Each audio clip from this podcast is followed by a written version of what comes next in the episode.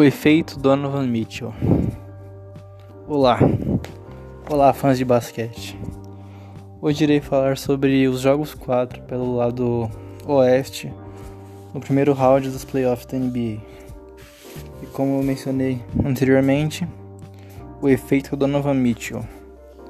Depois que o, a estrela de Utah voltou pra jogar, né? Ele não jogou o primeiro jogo e o Utah perdeu aquele jogo. Depois que ele voltou, Utah ganhou os três jogos que ele participou. Então, devíamos falar mais sobre o efeito Donovan Mitchell. E o homem, desculpa, e o homem parece que ele ele fede a playoff, né? Como eu havia comentado com um grande amigo meu que torce para Utah Jazz. O homem fede a playoff. Eu vi uma estatística esses dias que ele é entre os jogadores ativos que no mínimo jogaram 25 jogos de playoffs, é o que tem a, a quinta ou a quarta melhor média de pontos por jogo, que seriam 27.1. Alguma coisa assim. E cara, ele é jovem, ele é uma, uma estrela jovem que já parece que amadureceu tão cedo e ele é um monstro, mano. Ele é um, um realmente um monstro. Tinha-se dúvida sobre quem era o, o jogador da franquia, ele ou Rudy Gobert. Porém, eu acho que quando chega nos playoffs a gente sabe qual é a resposta. Não podemos negar o impacto defensivo de Rudy, o provável jogador defensivo da temporada. Porém, sem Donovan Mitchell, esse time aí não, não ia muito longe, não. Não menosprezando a bela equipe de Utah. E, porém, além do efeito Donovan Mitchell nesse jogo, tivemos o Clarkson vindo bem do banco, anotando 24 pontos. E o Memphis teve três jogadores com mais de 20 pontos, que seriam o Dylan Brooks, Jamorant e o Jaren Jackson Jr.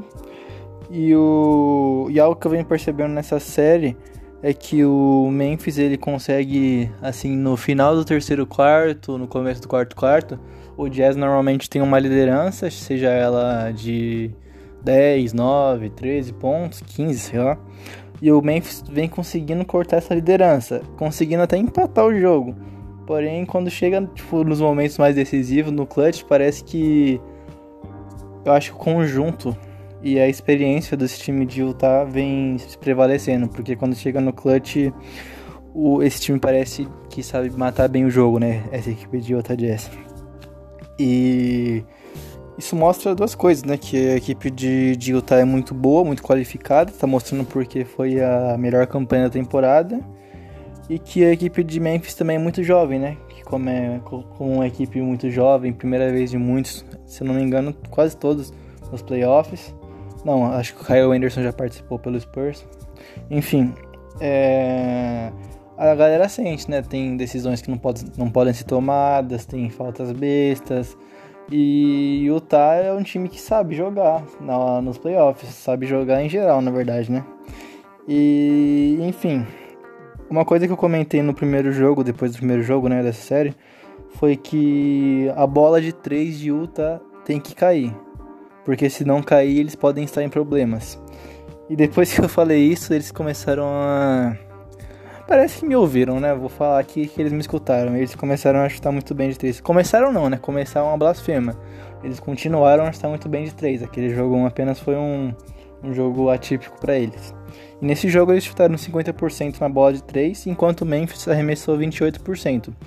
Mesmo sendo um jogo apertado, né, onde o Utah ganhou por 120 a 113, essa estatística faz muita diferença, porque quando o seu time está arremessando tão bem de 3 assim e o outro não tanto, as chances de você ganhar são maiores. Mesmo o outro time, mesmo que o Memphis arremesse bem de dois e mate os seus lances livres, às vezes não é o suficiente, porque o Utah também estava indo bem de dois, bem dos lances livres, e, e a diferença mesmo foi a bola de três.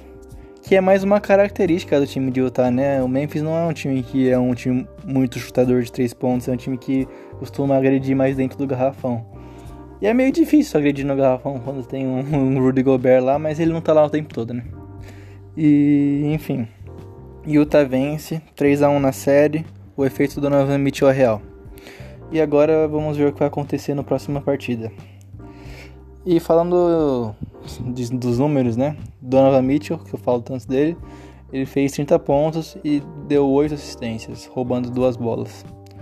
Uh, Bogdanovich 13 pontos, Rudy Gobert 17 pontos com 8 rebotes, Mike Conley com 11 pontos. Ele fez uma bola de 3 muito clutch nesse jogo, que se eu não me engano o jogo foi para 7 pontos de vantagem, faltando 3 minutos, 2 muito importante. E o Clarkson, como eu havia mencionado, com 24 pontos do banco. Pelo lado de Memphis, Jamoran com 23 e 12 assistências, Dylan Brooks com 21 pontos e 3 assistências e Valanciunas com 14 pontos e 12 rebotes.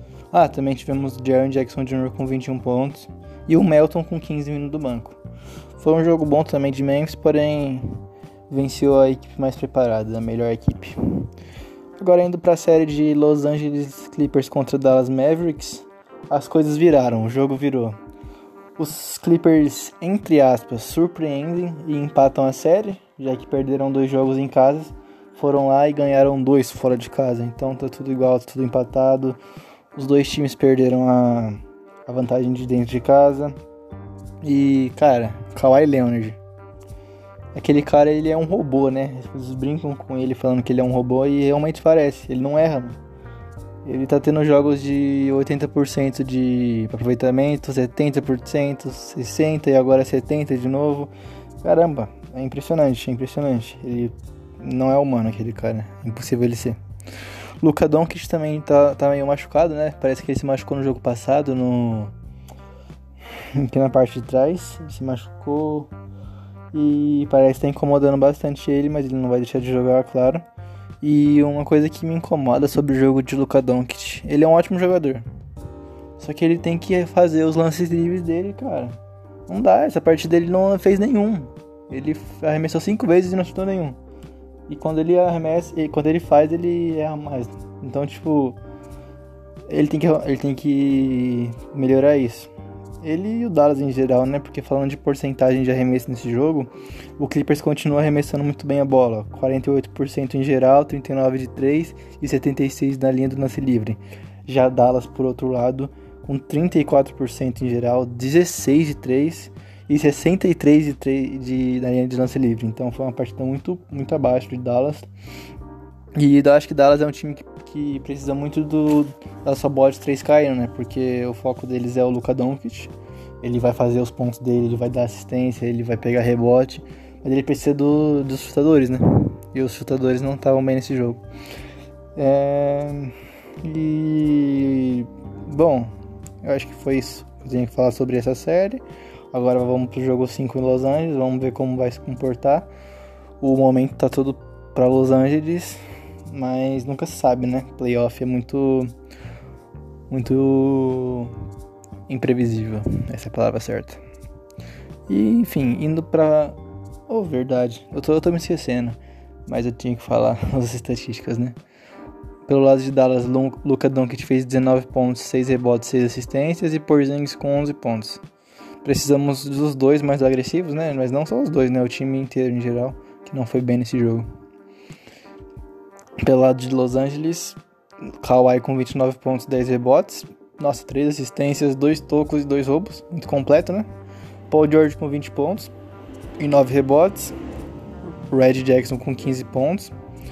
E o Batum com 10 pontos. Está jogando de pivô, né? Uma, uma ótima jogada de Tyron Lu, que é um técnico que durante sua carreira não, não foi muito bem visto, né? Mas muito bem por por estar com o LeBron James e a galera falava que ah, o técnico mesmo é o LeBron, dá bola no LeBron que ele resolve. E estava parecendo que era realmente isso, né? Porque no começo dessa série o Clippers estava muito mal e ele estava mexendo mal no time, não estava fazendo uma rotação boa e parece que ele percebeu, ele conseguiu entender o que ele tem que fazer.